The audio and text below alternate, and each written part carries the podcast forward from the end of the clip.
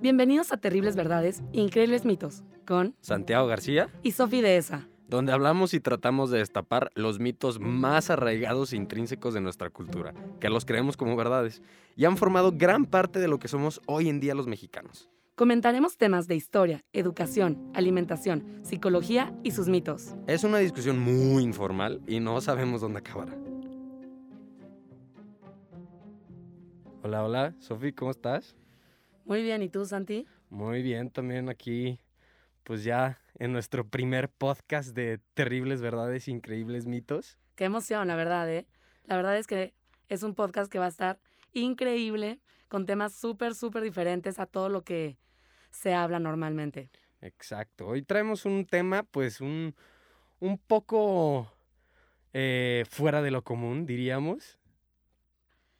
La verdad es que sí, es un tema que no se toca en la mesa, como Sí, no. platicamos mientras lo, pla- lo planeábamos. No se habla ni de fútbol, ni de religión, ni de política. Así es, en la mesa siempre es así, pero bueno, hoy les traemos dos temas que están incluidos en esos temas, que es política y un poco de religión, ¿no? Eh, el tema de hoy es, eh, les traemos la mentira y el mito de la conquista de México. ¿Cómo es así, Santi? Pues mira, todos los países tienen una serie de estructuras, una estructura política, económica, social, etcétera, etcétera, ¿no? La verdad es que la estructura económica, social, jurídica y política de México siempre estuvo pensada y diseñada desde el virreinato en hacernos desiguales y diferentes, ¿no? Bueno, y a todo eso hay que sumarle que México traía una estructura mitológica que, que nos refuerza mucho el, mito y el trauma de la conquista. Desde que Hernán Cortés llega y todos piensan que es el dios que, México esperaba. Exacto, y lo pintan como malo, ¿no? Pero, por, o sea, por esta que es nuestra estructura, que forma nuestra estructura psíquica, todos estos ya mencionados, está por los suelos, ¿no? Porque está conformada por condicionamientos psicológicos eh, y conductas de, de- El mexicano es, es ser chingón y gandalla, eh, abusar antes de ser abusado, em, buscar la revancha y el desquite, ¿no? O sea, ser, ser intolerante y cerrado y para acabar el colmo, hacer enemigos unos de otros.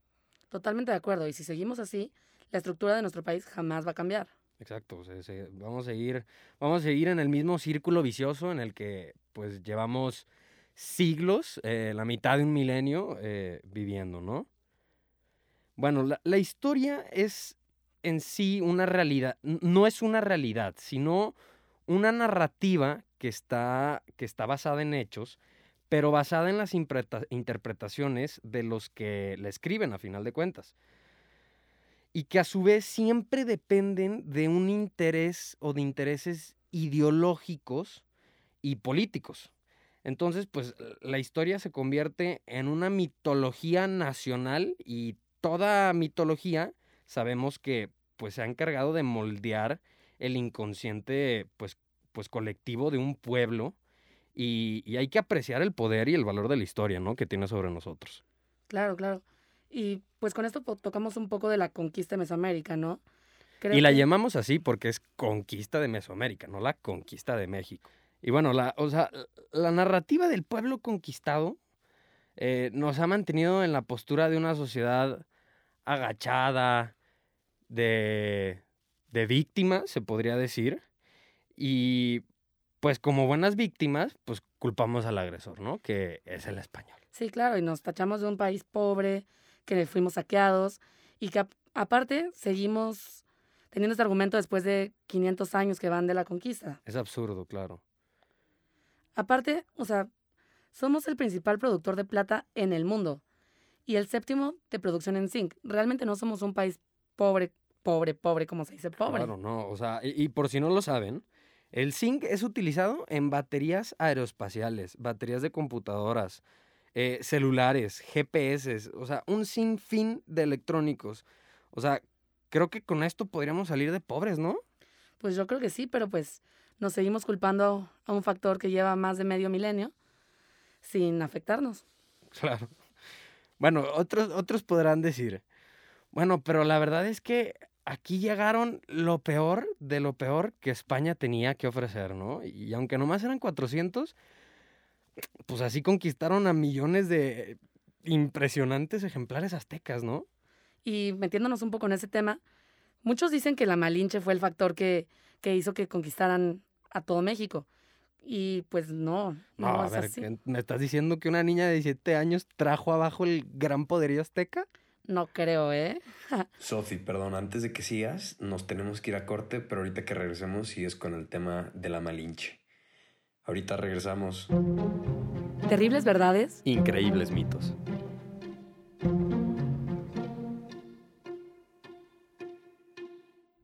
Está pasando ahí en tu gente de manera directa y en especial a los más pobres estamos ¿Harto de la obesidad informática? ¿Estás preparado para leer y escuchar las voces más confiables, profesionales y relevantes? Descarga Primordial y verás que el mundo y lo que pasa en él será mucho más sencillo y fácil de entender. Terribles verdades. Increíbles mitos.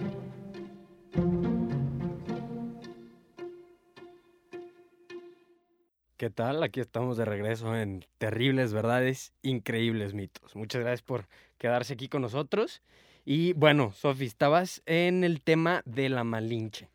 Sí, hablando un poco de la Malinche y de su término malinchista, que según la RAE significa apego a lo extranjero con menosprecio a lo propio, yo quiero decirte que lo que hizo la Malinche no fue traición, ¿eh? Se sostiene, según el historiador Eduardo Matos Moctezuma, que Marina, la Malinche, no era mexica, Santi. Ella sabía hablar varias lenguas, como en maya, náhuatl, entre otras, pero ella no era originaria del centro del país. Claro, ok, ok.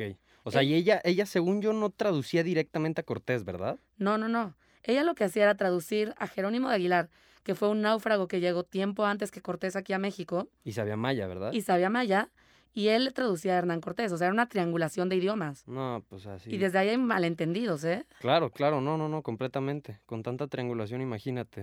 O sea, estaríamos jugando al teléfono descompuesto. Literal.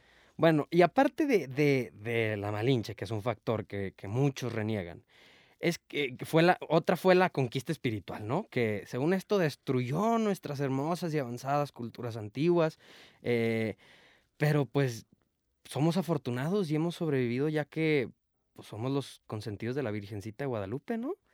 Nosotros mexicanos somos muy humildes, pero muy honrados.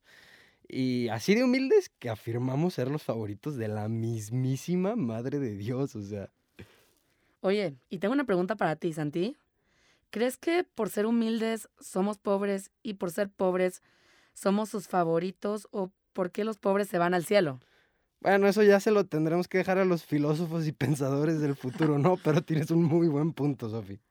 Bueno, y estas son algunas de las paradojas mexicanas, como nos gusta llamarle. ¿Por qué? ¿Y por qué paradojas? Me van a preguntar. Bueno, una paradoja es un dicho o hecho que aparece contrario a la lógica. Oye, Santi, pero la verdad es que la lógica del mexicano, pues, no es muy lógica. O sea, o se nos olvida muy rápido lo que fue lógico, ¿no? Porque si nos vamos por la lógica, o sea, nuestras tradiciones, la gastronomía, incluso nuestra bebida más conocida en el mundo, es una mezcla de dos culturas que crea una nueva gracias al sincretismo y, y que nace en el virreinato, mucho antes de que este territorio se constituyera por el nombre de México. O sea, el pan de muertos, la charrería, el mariachi, el chocolate caliente y hasta el tequila no existirían hoy sin la aportación del español. Totalmente. Es un poco difícil de asimilar, pero la cultura mexicana, hoy reconocida y aplaudida a través del mundo, pues nace antes de que fuéramos México. Exacto. Nace en el virreinato. Sí, sí, sí, completamente. O sea, a ver, ahora vamos a hablar de el hombre y la leyenda que es Cortés. Sí, toda, toda esta cultura de odio en nuestro país que nos hizo ser lo que somos hoy, pues parte de un personaje histórico y, entre comillas, infame, Cortés. Y no lo van a poder negar. O sea, cuando el gobierno o instituciones intentan antagonizar a alguien, luego, luego lo comparan o destacan similitudes con el infame conquistador y usurpador responsable de todo mal. Pero esta narrativa es errónea.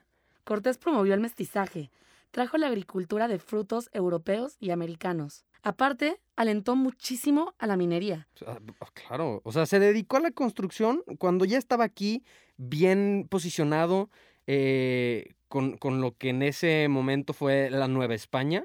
Él se dedicó a la construcción de barcos y puertos para comerciar con Perú y con el Oriente, que eso no había en México, o sea. Aparte, Cortés mandaba lo que se conoce como el quinto rey. El quinto del rey, sí. El quinto del rey. Pero ni un peso más. Esto, por si no lo saben, el quinto del rey es el impuesto que se le debía, que eran las colonias conquistadas que se le debían al rey.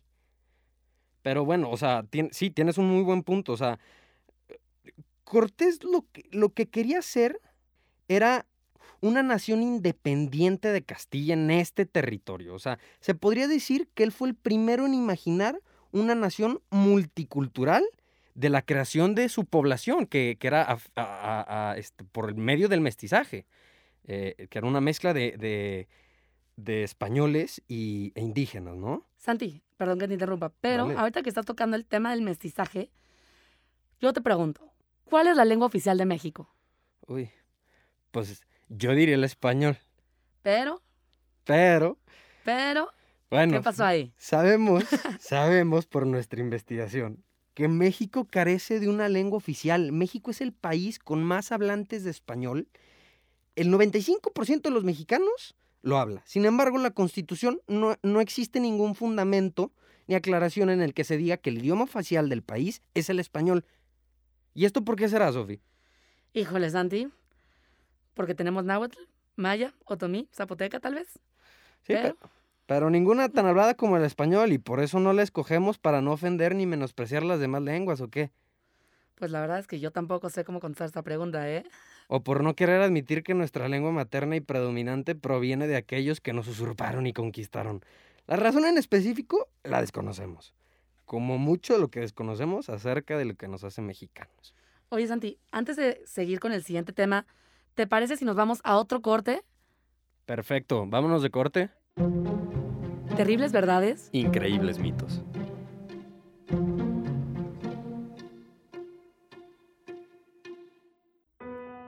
El día más importante de tu vida está por llegar. ¿Quieres que quede plasmado para siempre? ICRAM Studio puede hacerlo por ti. Somos especialistas en la producción de fotografía y video profesional. Contáctanos en nuestras redes sociales como ICRAM Studio. ICRAM Studio inmortaliza tus experiencias. Terribles verdades. Increíbles mitos.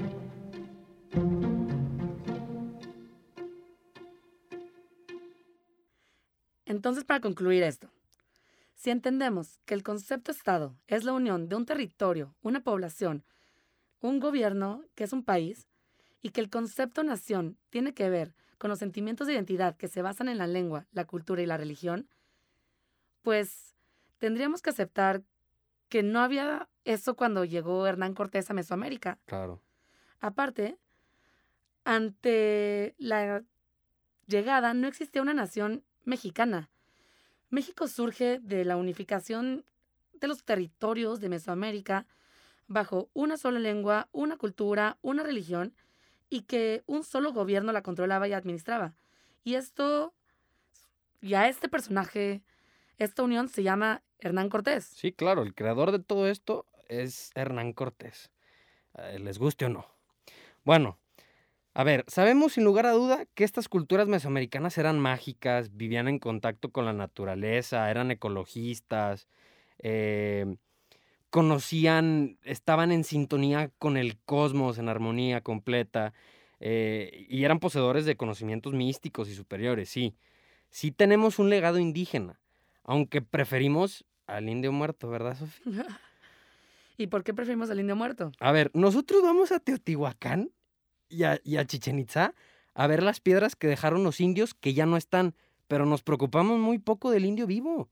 O sea, ese indio que está ahí como pieza de museo y estancado en el siglo XVI. En 1821, el 80% de la población de México estaba conformada por indígenas. Hoy en día, solo el 6 ha sobrevivido. El culpable no fueron los conquistadores, sino los 300 años de México independiente. Así que hay que cuestionar la historia que nos han contado para poder cambiar la perspectiva actual y el inconsciente colectivo de nuestro país y poder dejar atrás esta narrativa de división y polarización. Antes decían, mueran los indios o mueran los gachupines. Ahora decimos, mueran los fifís o mueran los chairos. Y bueno, Santi. Bueno, eso fue todo por hoy.